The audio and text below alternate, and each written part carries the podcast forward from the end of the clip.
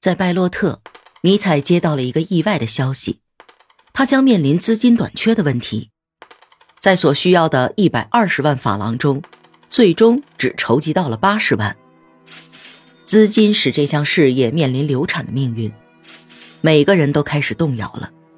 所有人当中，只有这位老师一个人对这个梦想怀着信念。因此，这位老师在面对这个问题时依然镇定自若。从成年时候起，瓦格纳就梦想着能够拥有一个属于自己的剧院。他深信，只要坚持下去，就必然能够战胜厄运，实现梦想。他已经等待了四十年，因此几个月的危机并不会使他动摇。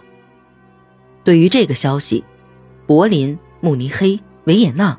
伦敦和芝加哥的富豪们纷纷表示愿意在资金上提供援助，对此，瓦格纳总是坚决地拒绝考虑。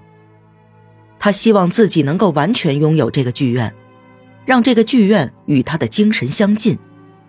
他说：“这件事情终究会马到成功，但问题的关键不在于是否会成功，而在于如何唤醒德国民族心灵中隐藏的力量。”然而，瓦格纳的冷静并没有打消朋友们心中的疑虑。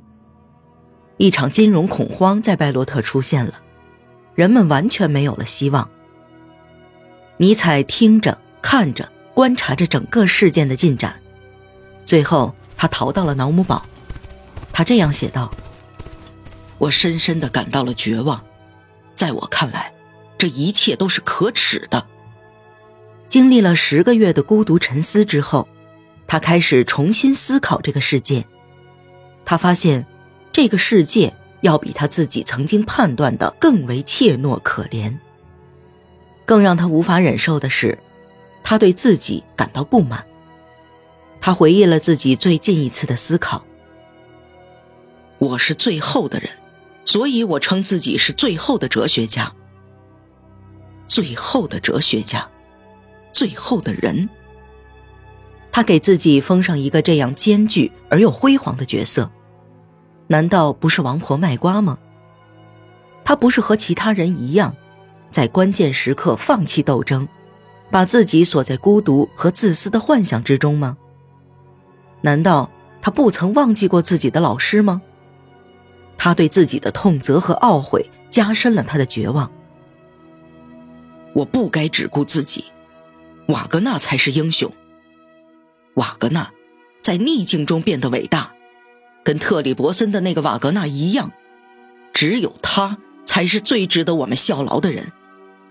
我发誓，从今以后要全力以赴的去协助他。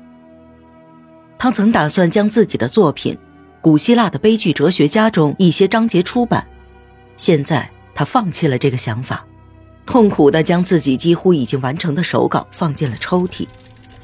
他希望。将岩浆一般的言辞吐出，抨击德国用对待野兽一般的暴行来对待他，因为德国是头愚蠢的野兽，只会向暴力屈服。他写信对罗德说：“从拜洛特回来以后，我一直都处于忧郁的状态之中，以致我唯一的希望就是神圣的愤怒。在即将着手的工作中，尼采看不到任何乐趣。”因为一旦投入工作，就意味着承认、迁就和贬低自己。他更情愿自己从来都没有遇到过卑劣的人，并和他们打过交道。瓦格纳处在困境之中，尼采能忍受得了瓦格纳处在痛苦之中吗？难道他能忍受得了德国人像哀伤歌德一样哀伤瓦格纳，然后摧垮瓦格纳，像对待席勒那样吗？明天。新的天才又要诞生，从今天开始，我们要保护天才，为他们的自主和人身自由进行奋斗，这难道不是必须的吗？我们不可能把围攻我们的群众置之度外，这痛苦的命运避免不了，但这是优秀的德国人的命运，他们受到民族的误解，但这丝毫不影响他们成为民族的英雄。